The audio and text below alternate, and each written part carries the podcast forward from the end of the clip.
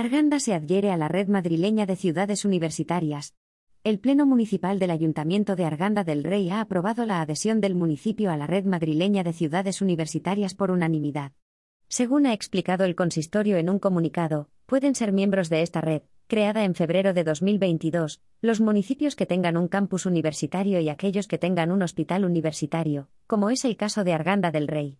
Según ha explicado el concejal de Educación, Eugenio Dionisio, esta red profundiza en la idea de la función educativa de las ciudades, y de su función como escuela de ciudadanía, y sus objetivos generales pretenden potenciar la imagen de la universidad y los universitarios en los municipios, así como el refuerzo institucional en las actividades universitarias.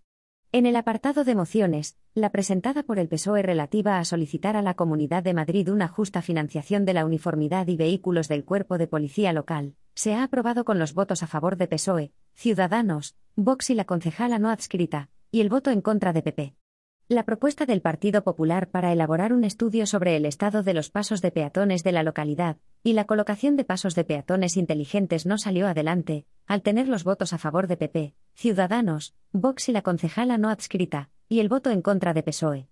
Con la única abstención de la concejala no adscrita salió adelante la moción presentada por Ciudadanos para incorporar la plataforma Bizum como herramienta de pago para los trámites locales. La propuesta de Vox para modificar o eliminar los badenes reductores de velocidad en la localidad fue rechazada con el voto en contra de PSOE y los votos a favor de PP, Ciudadanos, Vox y la concejala no adscrita. Por último, la moción de la concejala no adscrita, Clotilde Cuellar, con una enmienda de PSOE, relativa a poner en marcha un mercadillo vecinal de segunda mano y trueque, donde se promocione la artesanía, la literatura, obras artísticas y productos de manufactura local, fue aprobada con los votos a favor de PSOE, Ciudadanos y la concejala no adscrita, y las abstenciones de PP y Vox.